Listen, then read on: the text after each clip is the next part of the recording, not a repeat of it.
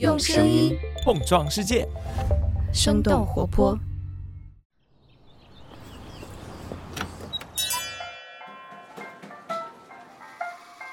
您的生动早咖啡好了，请慢用。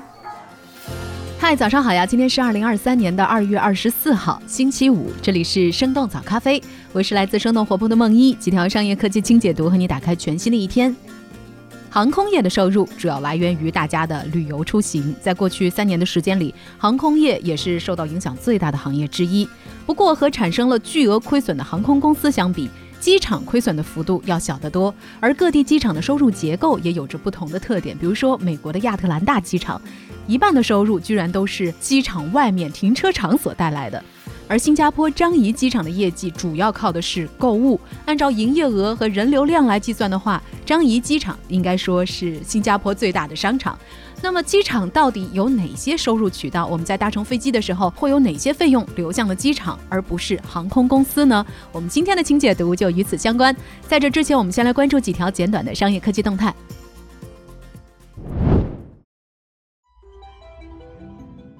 爱奇艺首次实现全年盈利，降本增效成果显著。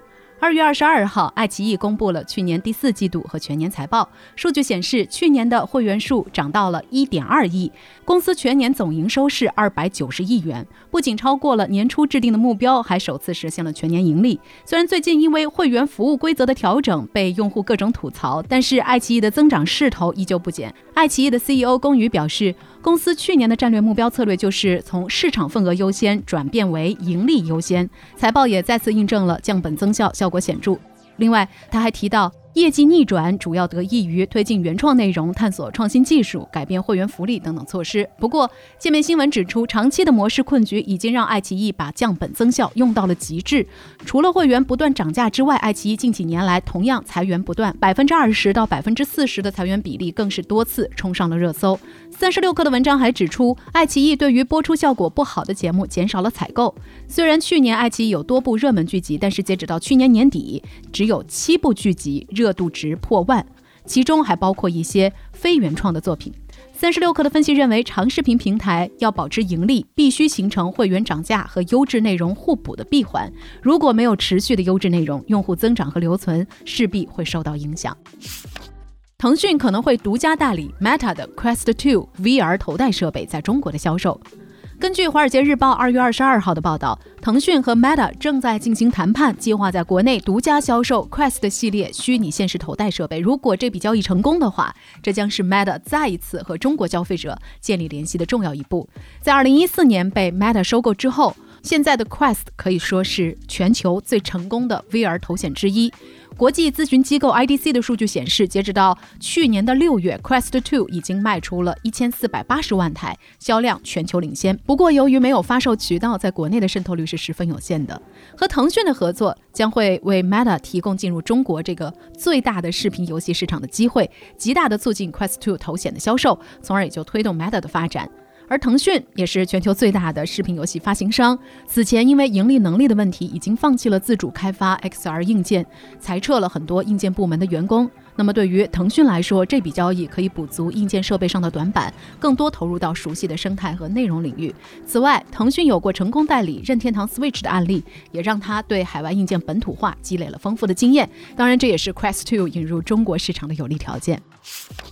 苹果无创血糖监测技术取得突破性进展，有可能将会颠覆传统糖尿病监测市场。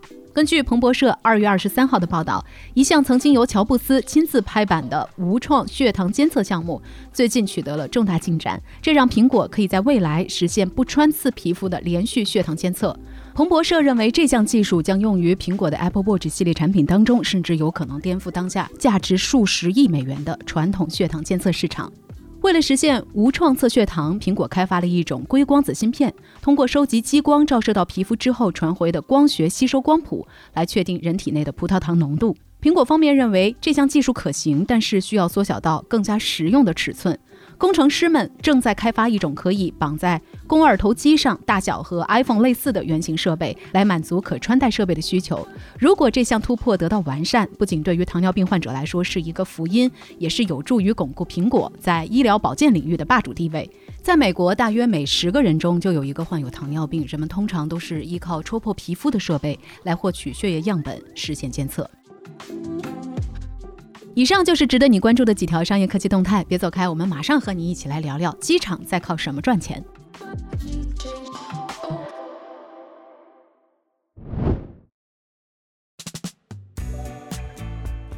欢迎来到今天的轻解读。进入到二零二三年之后，你有没有搭乘过飞机出行的经历呢？和过去三年相比。今年在机场会有些什么不同的感受吗？其实，在去年年底防疫政策调整之后，国内的很多机场都迎来了一波又一波的旅客，特别是在春节期间。根据第一财经的报道，从除夕到大年初六的七天假期里，民航运输旅客达到了九百万人次，和去年相比增长了八成。广州、成都等等多地的机场都已经恢复到了疫情前，也就是二零一九年的水平。而一些热门的旅游目的地，比如说海南三亚和黑龙江哈尔滨，都创下了单日旅客吞吐量的记。录，机场是一种有着公共事业属性的建设项目。首先要满足的当然就是人们的交通需求。全球范围内的民用机场，除了美国，大多数都是以公司的形式来经营的。上市的机场也大多都是欧洲和亚洲的公司，需要定期公布自己的业绩。国内的机场大多都是国有控股的上市公司，比如说首都机场、上海机场、白云机场和厦门空港等等。在过去三年，由于出行人数的变少，国内的航空业也出现了巨额的亏损。去年，国航、东航和南航这三家国有三大行一共亏损了大约一千亿人民币。承载着飞机起飞降落任务的机场当然也不是很好过。虽然亏损的幅度没有航空公司那么大，但是在披露了业绩报告的机场当中，也只有厦门空港在去年实现了小幅度的盈利。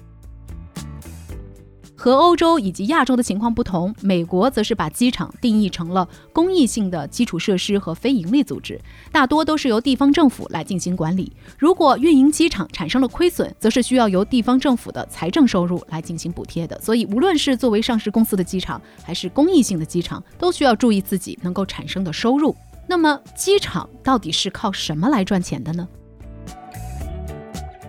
方式之一，航空性收入。机场的收入可以分为两种，分别是航空性收入和非航空性收入。这两种收入的区别，从他们的名字就可以看出来。和飞机起飞降落相关的收入就是航空性收入。按照中国民航局在二零二一年底发布的《民用机场收费行为规则》，航空性业务的收费项目实行的是政府指导价，并不是机场能够随意调节的。这也就反映出了机场的公共服务属性。按照民航局和发改委的规定，不同的航线飞机重量和机场收费都大不相同。一般来说，国际航线的费用是要高于国内航线，越重的飞机收费当然也就越高。小机场的收费要比大机场更贵。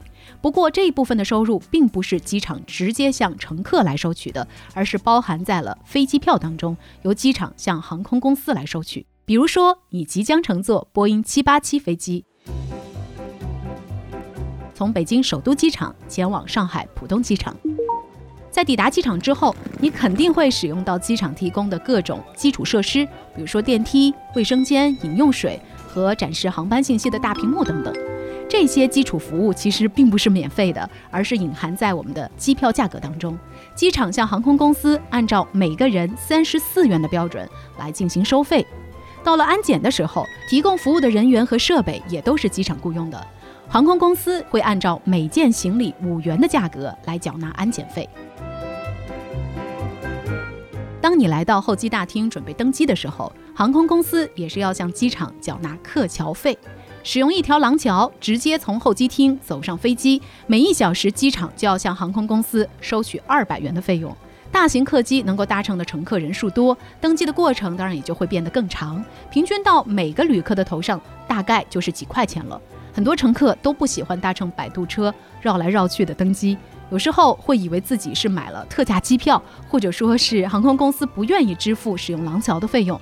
其实按照收费标准，使用摆渡车和廊桥的价格区别并不大，有的时候摆渡车甚至还会更贵。根据界面新闻的报道，使用摆渡车有时候是因为廊桥机位的数量有限，也可能是因为飞机需要停在远机位进行保养，又或者是飞机机型和廊桥机位的大小并不匹配。如果这个时候你顺利的通过了安检，并且登上了飞机，那么按照波音七八七飞机二百吨的起飞重量来计算，飞机一次的起飞降落加起来要给机场支付五千元。当你下了飞机之后，准备到目的地开始一段全新的旅程，而航空公司向机场支付的费用却还没有结束。毕竟飞机不是公交或者是地铁，除了经停的航班之外，飞机不能够马上飞走，而是要停在机场里。这个时候，机场就要向航空公司来收取停场费。不过，国家规定的收费标准和很多停车场是有些类似的，采用的也是梯度收费，两个小时以内免费，超过两个小时就会按照起降费的。百分之十五来收费。方式之二，服务于飞机和乘客的非航空性收入。其实，除了刚刚我们所提到的航空性收入，机场的其他收入都归纳进了非航空性收入的范围。不过，这一部分非航空性收入里，有很多其实也是和飞行存在很大关联的。只不过定价并不按照发改委和民航局的标准来执行，而是官方列出了一个基准价格，具体的实际价格是由机场和航空公司来进行协调。比如说，当乘客刚到机场的时候，有时候需要去值机柜台托运行李、换登机牌，航空公司使用值机柜台也是需要向机场来缴纳租金，售票补票的柜台也是同样的道理。那这些柜台其实都是航空公司向机场租用的，而那些我们所看不到的，比如说各个航空公司在机场的办公室，也是向机场来租用的。过了安检之后，航空公司给旅客提供增值服务的头等舱或公务舱的休息室，也是需要向机场来交纳租金。机场为飞机提供的地面服务，比如说清洁卫生、货物运输等等，通通都要交钱。方式之三：餐饮、零售和免税业务。机场和其他的交通方式不同，乘客在安检之后会在一个封闭的环境里长时间的停留。这个时候，整个机场就相当于一个巨大的商场。很多机场商业部分的收入甚至是要超过了航空性的收入。一些机场在设计之初也会巧妙地安排安检商铺和登机口的位置，使得旅客在过了安检之后，需要经过一大片免税店的区域才能够抵达登机口，引导旅客在机场消费。而免税店的价格又比其他的渠道更加的便宜，也是机场吸引旅客消费的一个重要措施。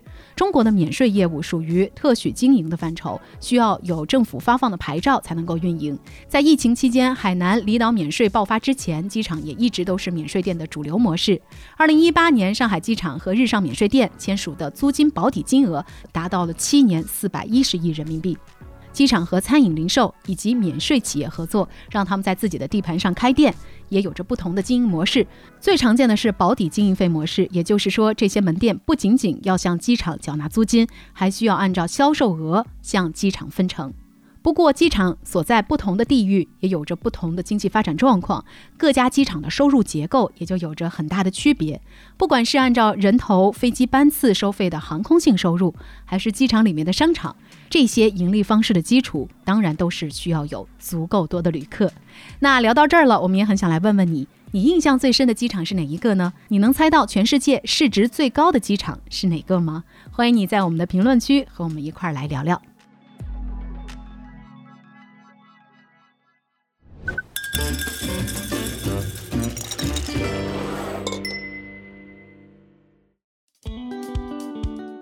欢迎来到每周五的咖啡豆回复时间。上周，我们的一位听友小林给我们投稿说，自己的室友是画表情包的，所以他想知道制作表情包是怎么挣钱的。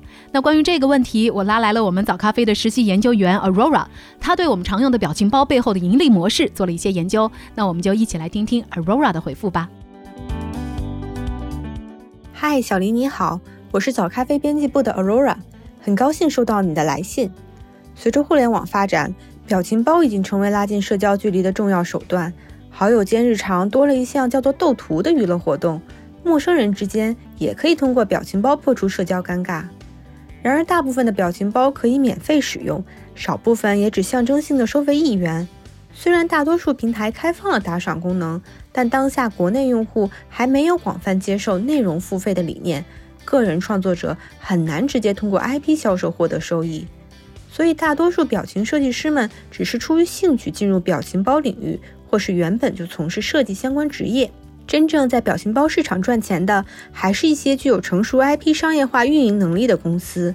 其中，Line Friends 是比较成功依靠表情包变现甚至上市的案例。二零一一年，Line Friends 发布布朗熊、可尼兔、馒头人和詹姆士四个卡通贴图，他们从诞生之日起便需要付费才能使用。然而，Line Friends 依旧需要通过从表情包衍生出的动漫、游戏和线下体验店等，才成功实现盈利。一七年，Line Friends 最为红火的时候，付费表情包也只占公司三十多亿人民币总营收的百分之三十。国内比较典型的例子，则是拥有小僵尸、长草盐团子、破耳兔等超过三百个卡通形象的表情包制作公司十二栋文化。